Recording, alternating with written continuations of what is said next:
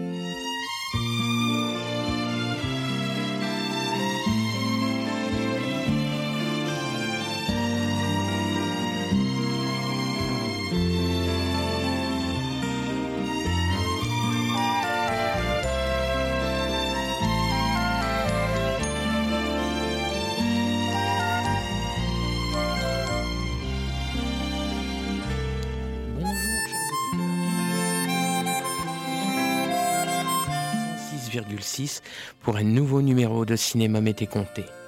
Aujourd'hui, le thème sera un voyage dans l'univers musical d'un des plus grands compositeurs français, Monsieur Vladimir Kosma. Je serai entouré par Jérémy Joly, Cédric Polvord et Christophe Dordain. Je suis Christophe Colpart et je vous souhaite la bienvenue dans ce nouveau numéro.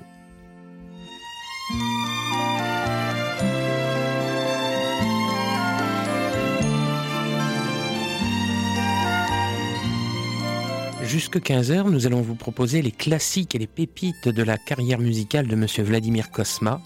Et nous allons tout de suite commencer l'émission avec le thème de La gloire de mon père, film de 1990 de Monsieur Yves Robert, avec Philippe Cobert, entre autres.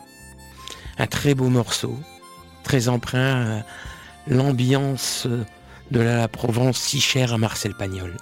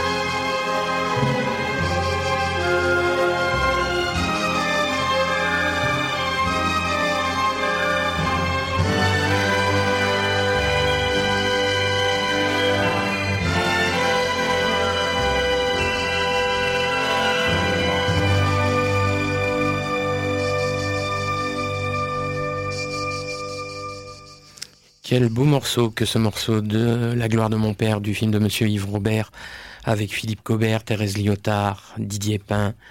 Une très belle musique signée Vladimir Kosma. Vladimir Kosma est né le 13 avril 1940 à Bucarest. Ensuite, il a été naturalisé français. Pour moi, c'est l'un des plus grands compositeurs euh, français euh, en matière de musique de film.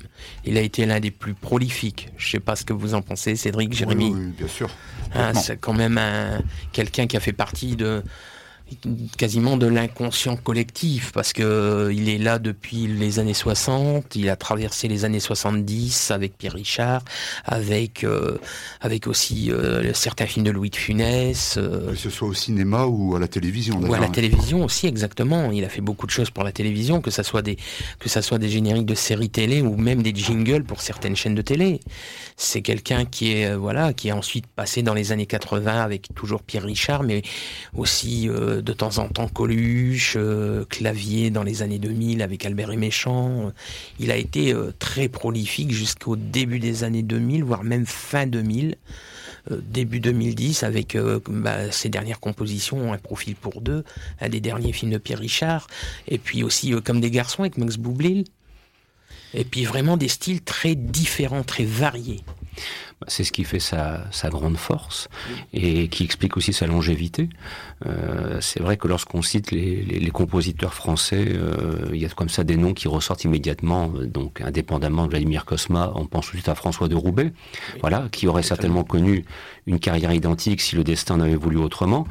Et, Vladimir Kosma, pour moi, c'est, enfin, quand on regarde bien, on en est maintenant à une carrière qui s'étend sur près de quatre décennies. Et comme tu le soulignais à raison, euh, le, sentiment qu'il fait partie de notre patrimoine dans les oreilles.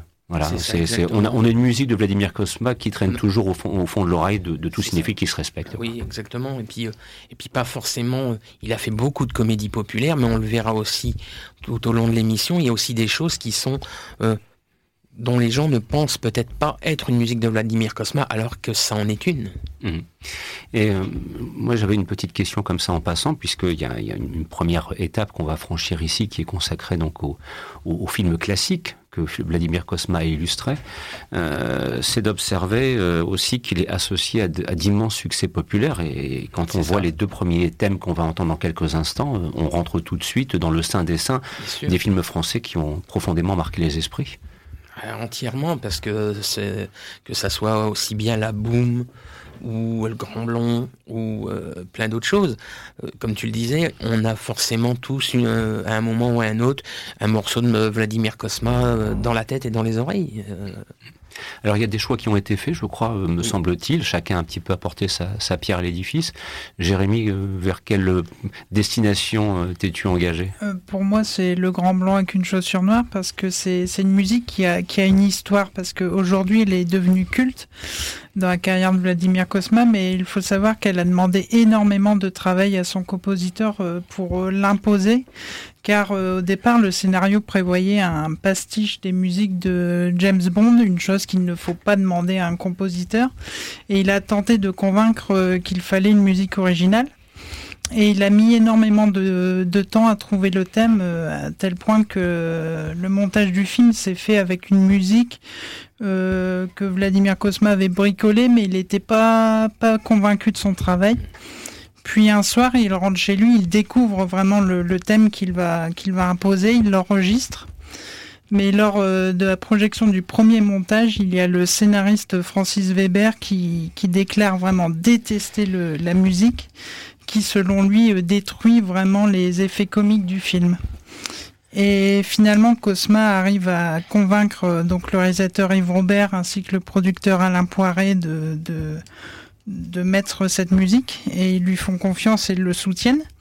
Et c'est ainsi qu'est née cette musique à flûte de pan qui évoque un peu la musique euh, tzigane de Roumanie, donc qui est le pays natal de Vladimir Kosma. Tout en gardant une ambiance de comédie d'espionnage. Oui, et puis il euh, faut dire, euh, comme tu le dis, Francis Weber est un dialoguiste avant tout, un scénariste, et c'est Philippe Sartre dans une interview qui disait le problème c'est que bah, Francis Weber met tellement de dialogue qu'il ne laisse pas la place à la musique et c'est ça le c'est ça l'inconvénient et c'est une c'est vraiment un coup de maître de la part de Vladimir Kosma d'avoir imposé ses choix. Et au final, Vladimir Kosma a travaillé par la suite euh, sur les films de Francis Weber. Donc, donc comme quoi. Ils ont fini par bien s'entendre à l'arrivée. Et ensuite, nous allons entendre un éléphant, ça trompe énormément, que tu as choisi, Christophe. Et je te laisse expliquer pourquoi. Oui, bah c'est parce qu'on est dans la presque dans la logique d'anniversaire, même si c'est un petit peu passé maintenant. Il y a une quarantaine d'années, je commençais ma carrière à la radio, et c'est une des premières musiques que j'ai diffusées, tout simplement, à l'époque où existait un ancêtre de cinéma Mété Comté, diffusé déjà le samedi après-midi. Voilà, donc c'est euh, ma modeste participation. et puis euh, tu aimes aussi beaucoup. Euh, le, le diptyque Un éléphant, ça trompe énormément, nous irons tous au paradis, car pour toi c'est un petit peu la véritable image de, la camaraderie, de l'amitié, que Yves Robert avait déjà traduit dans les années 60 avec les copains. Hum, exactement, c'est la plus pertinente des illustrations de, de l'amitié sur grand écran. Je trouve surtout dans le Nous irons tous au paradis, c'est celui que je préfère dans le diptyque.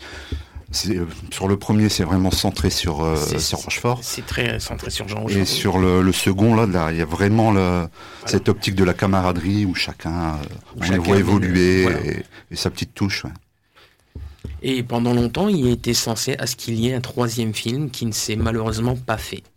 Il devait avoir une troisième aventure avec l'équipe et malheureusement, c'est un projet qui est tombé à l'eau et de commencer donc euh, avec euh, Le Grand Blond, suivi euh, d'un éléphant, ça trompe énormément, le cinéma français dans toute sa qualité, le vrai, celui qu'on aime en tout cas.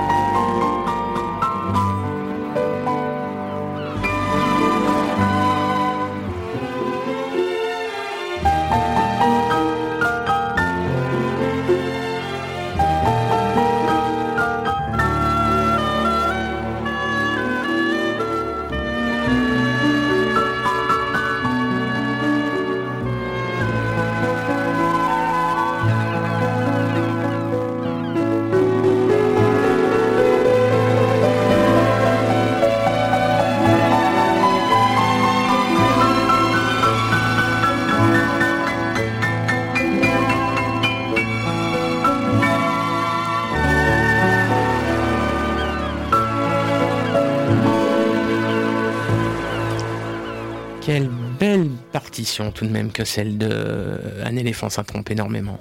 Elle est, moi, je trouve qu'elle est très, euh, là, elle est très calme, très douce. Mais après, euh, dans Nous en irons tous au paradis, il y a les Sax Brothers qui est beaucoup plus jazzy, qui est beaucoup plus euh, presque teinté de Michel Legrand.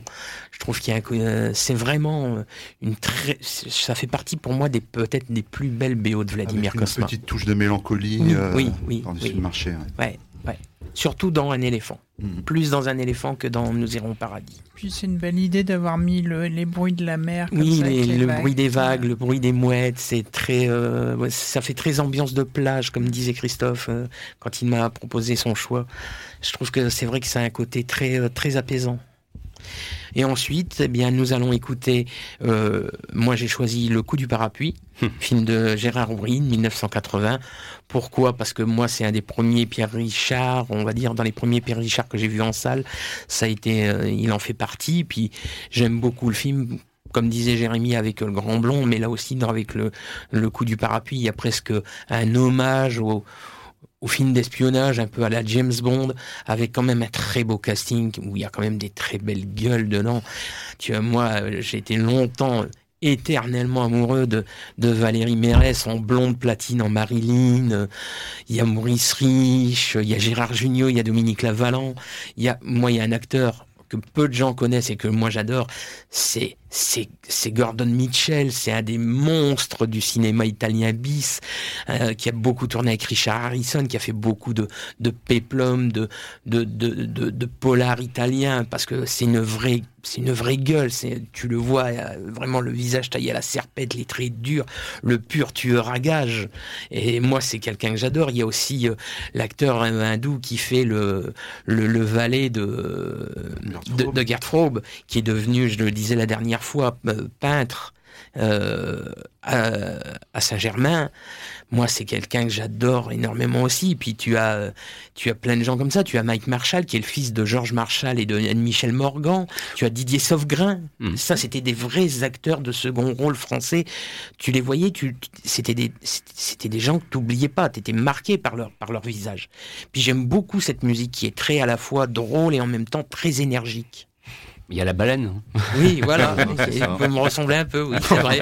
Pas faux. Tu es notre garde Frobanou en quelque ah, sorte. Voilà.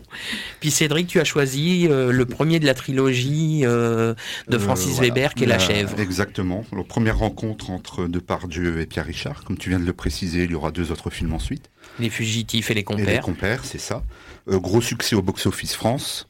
Très gros succès. Gros succès dans le box-office en Union soviétique avec plus de 35 millions d'entrées. Ouais. Francis Weber est, a toujours cartonné, je pense. En, Russie, et puis surtout Pierre Richard. Là-bas, Pierre Richard est une, est, une idole.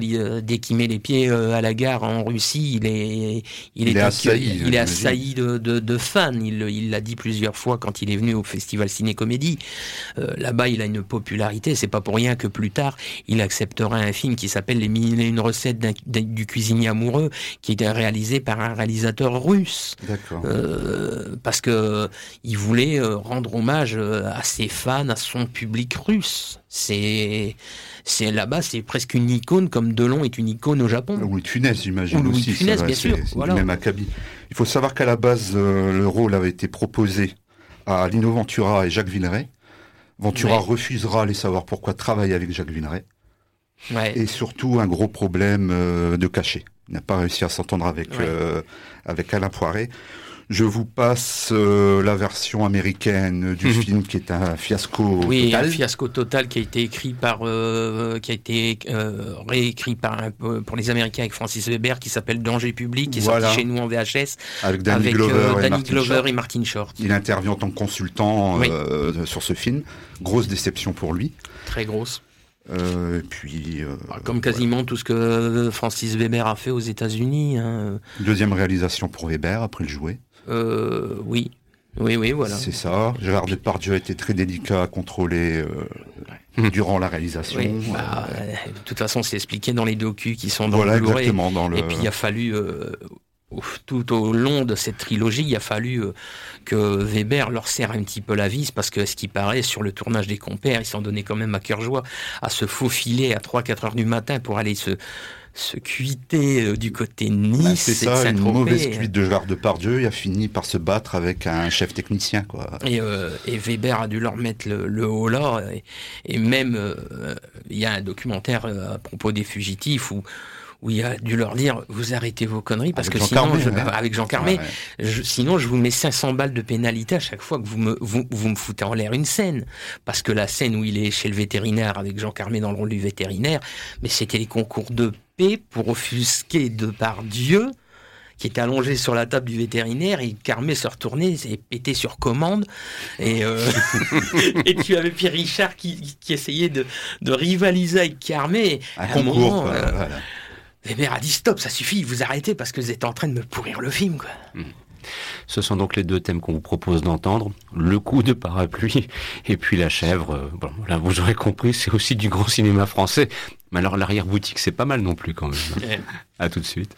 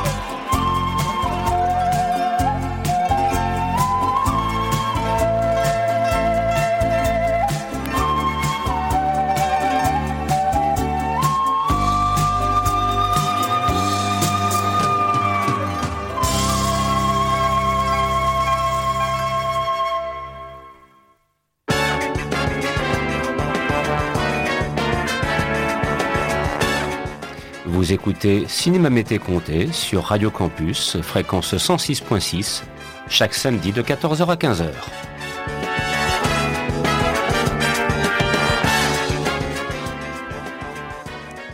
Ce très beau jingle que Vladimir Kosma a composé pour le cinéma du dimanche soir de TF1 qui a fait, qui a commencé dans les années 60, en 79 jusqu'en 1989 à l'arrivée de Ciné Dimanche. Quand on parlait d'une musique qui est restée dans l'oreille, ben là c'est directement le cas avec euh, voilà, ce jingle. C'est un jingle qui est resté dans beaucoup d'oreilles de, passionnés de, télévision et de cinéma totalement. Et là, nous venons de finir la, la partie des classiques de Vladimir Kosma et nous allons passer aux pépites de Vladimir Kosma, c'est-à-dire bah, des musiques dont vous, que vous connaissez peut-être ou pas, mais qui, euh, dans leur influence, ne peuvent peut-être vous, euh, vous, étonner en vous disant tiens, c'est Vladimir Kosma. Eh bien oui, parce que la grande il a une très grande diversité de, de musique de film.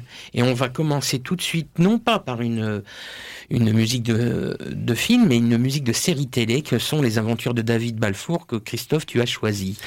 Oui, j'ai choisi effectivement cette euh, très belle partition musicale à la fois pour montrer qu'il a été capable de trouver des sources d'inspiration au fin fond de l'Écosse ou de l'Irlande, et c'est le cas avec les aventures de David Balfour, où d'ailleurs, je précise, au générique, on retrouve un certain David McCallum euh, à mi-chemin entre des agents très spéciaux, euh, l'homme invisible, et puis plus tard NCIS, voilà, donc je, pour qui connaît bien le, le personnage. Et c'est vrai que ça permet aussi de rappeler que Vladimir, Vladimir Kosma a travaillé pour la télévision. Et euh, J'aurais pu choisir Médecin de nuit, par exemple. Oui, le Médecin de nuit qu'il a fait avec Didier Lodecoud, comme moi j'ai choisi pour le générique qui a commencé... Euh, Cinéma Mété Comté, Petit Déjeuner compris, qui est euh, une série avec Pierre Mondier et Marie-Christine Baron, qui malheureusement n'est plus visible de nos jours, et c'est bien dommage, parce que c'est une mini-série de six épisodes qui est, qui est vraiment très intéressante. Donc, euh, ça aurait pu être aussi les, euh, les Dames de la Côte, comment dirais-je, les Dames de la Côte, oui, tout à fait. On enfin, non, la Chambre des Dames, autant pour moi. L'Homme de Suez L'Homme de Suez aussi, avec Guy Marchand. Voilà, donc c'est pour bien montrer, encore une fois, toute la richesse du travail de, Vladimir Kosma en, en alternance entre le, le petit et le grand écran. Voilà pour David Balfour. D'accord. Et euh, ensuite, Jérémy, tu as choisi Montparnasse Pondichéry avec euh, Miu Miu et Yves Robert dans les rôles principaux. Euh, oui, c'est un donc c'est le tout dernier film d'Yves Robert. Vladimir Kosma a composé les BO de ses films à partir d'Alexandre le Bienheureux, qui est d'ailleurs le premier film de, Cosma.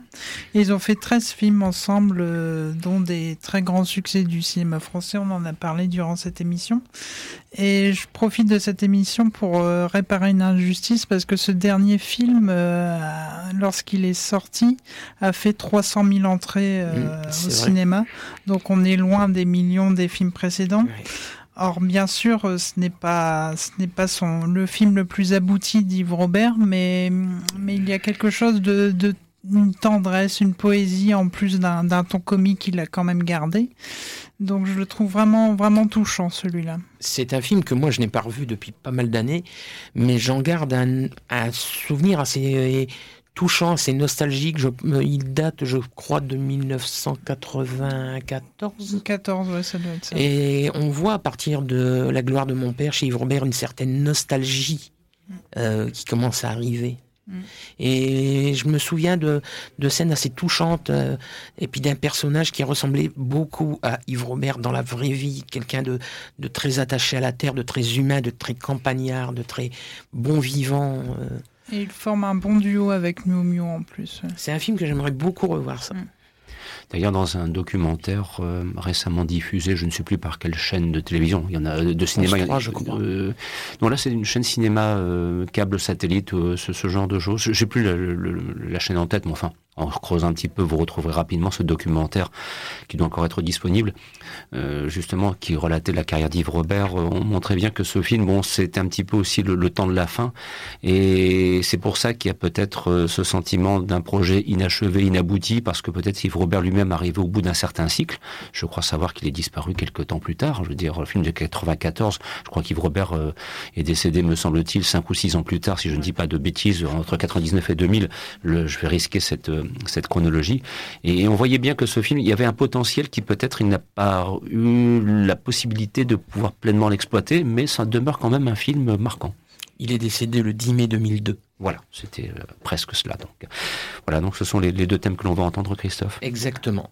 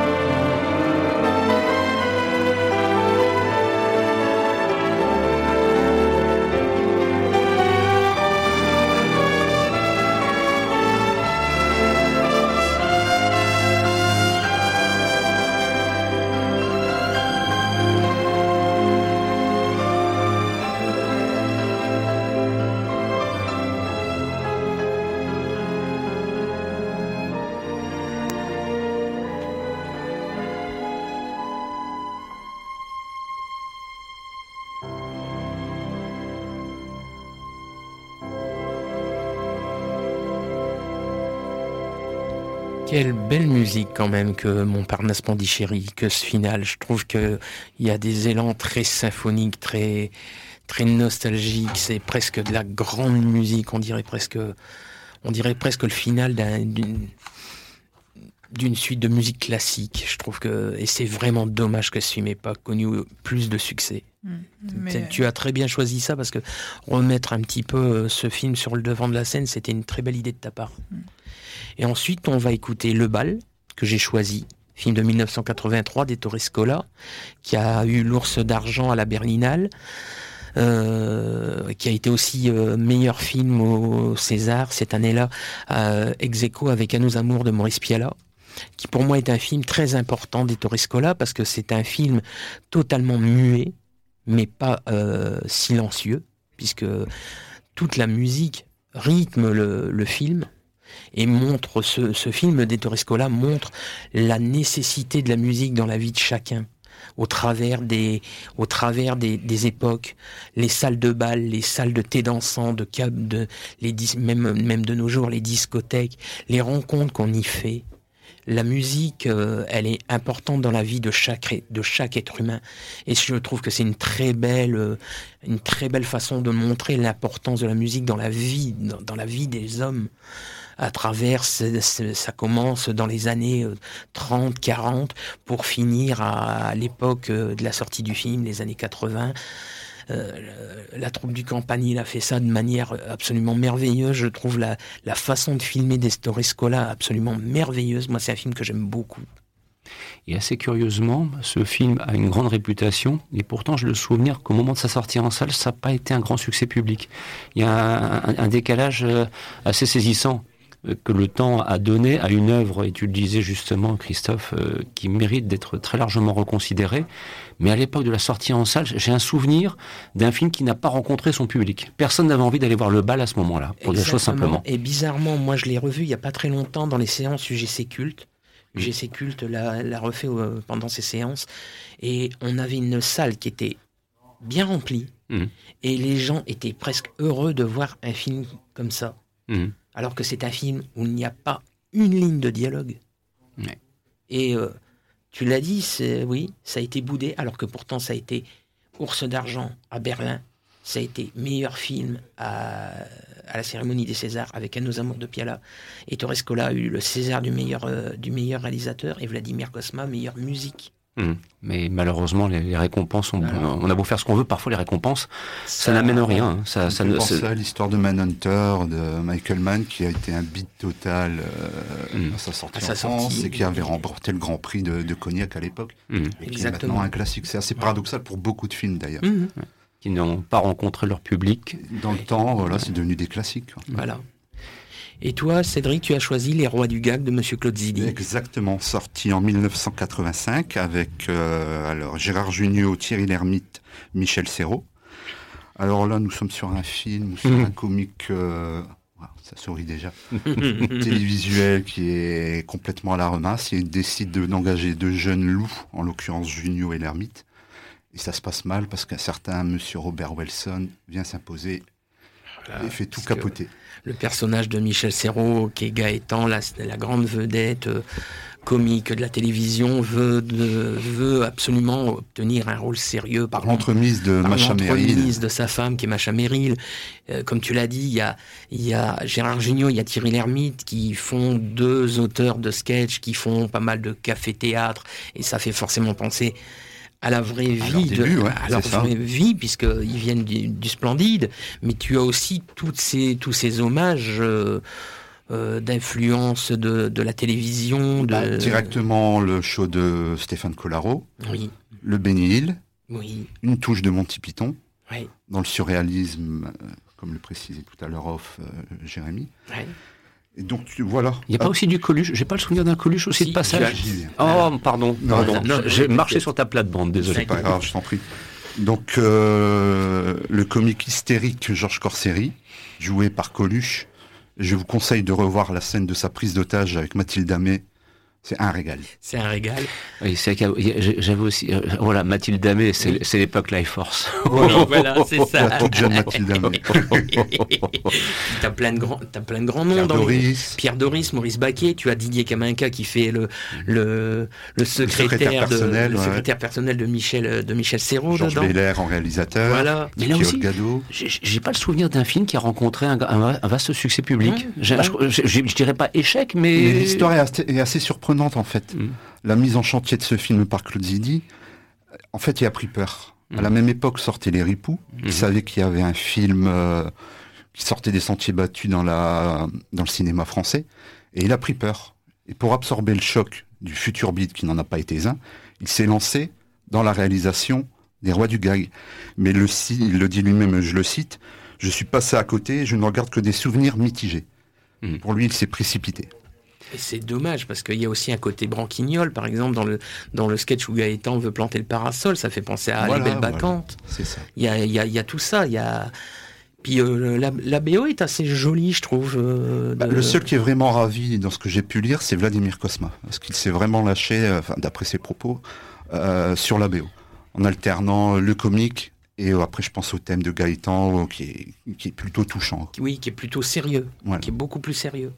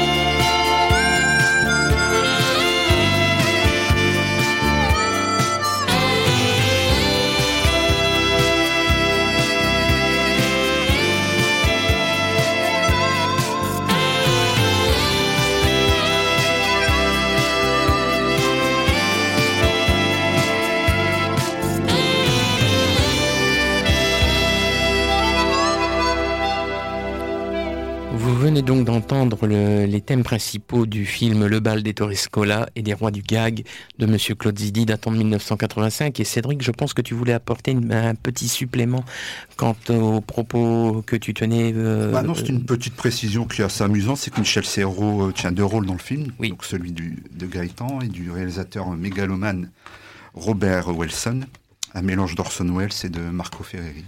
Où il est, on peut le dire, hein, puisque toi et moi on l'a vu, en roue libre. Hein, Là, c'est de l'improvisation. Il y a des moments, il, il part dans des, dans des délires absolument. C'est délicieux. C'est un régal. C'est un régal. C'est Michel Serrault au sommet de son art. Dans, toute sa splendeur. Ensuite, à 15h, vous retrouverez Roxane pour des flips et des flops. Et puis, je vais laisser à Christophe Dordain le plaisir d'annoncer la émission de la semaine prochaine. Et eh ben, la semaine prochaine, euh, chers amis, il va falloir euh, prendre euh, vos colts, voilà, vos bottes de cow-boy, les Stetson, vos chevaux, vos chevaux aussi, un peu de whisky si vous le souhaitez, des cigares également, enfin du whisky mais pas beaucoup, Toute référence à de récentes galopades auxquelles des membres de l'équipe ont participé, n'étant ni fortuite ni involontaire, sont une formule que j'aime de temps en temps à l'utiliser. Bref, vous l'aurez compris, donc samedi prochain, il sera question de, western, tout simplement. Voilà, pendant 60 minutes, je vous proposerai euh, une belle échappée dans l'univers du western, je précise, à l'américaine, les classiques, les classiques, les classiques. Il sera bien temps plus tard, dans une prochaine saison, d'évoquer le western lorsqu'il s'est européanisé en quelque sorte. Italien euh, allemand. Ça, ça sera, peut-être pour la saison prochaine. Oui, quand il s'agira d'évoquer Django, Trinita ou autre Winnetou, pourquoi pas, ça sera pour plus tard. Voilà, là, ce sera du, classique, du très grand classique qu'on sollicitera samedi prochain. Je trouve que, oui, comme tu le disais, euh, on a proposé un très beau voyage musical dans l'univers de Vladimir Kosma, et c'est pas beaucoup au vu de sa grande carrière. Je mm. pense qu'on en refera aussi euh, à l'occasion.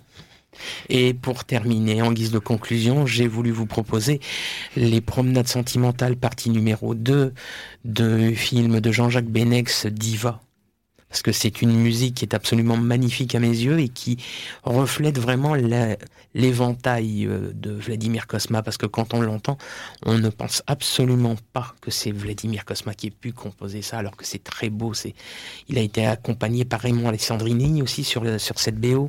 C'est un film que moi j'aime beaucoup de Jean-Jacques Benex, ça fait partie de mes préférés de Benex, où il y a Gérard Darmon, Dominique Pinon, Jacques Fabry, euh, Jean-Michel Porraz, Richard Bourringer. Là aussi, un film, euh, vous êtes dans un univers euh, tellement euh, étrange, surprenant, surprenant, décalé. Mm. Et j'aime beaucoup ce film. Et grand succès public à l'époque, là, en la circonstance. Grand succès, très grand succès. Donc, eh bien, je remercie mes chers amis Cédric Poulvord, Jérémy Joly, Christophe Dordain. Je vous dis à très bientôt. Et puis, je vous laisse en compagnie de cette très belle BO qui est Diva.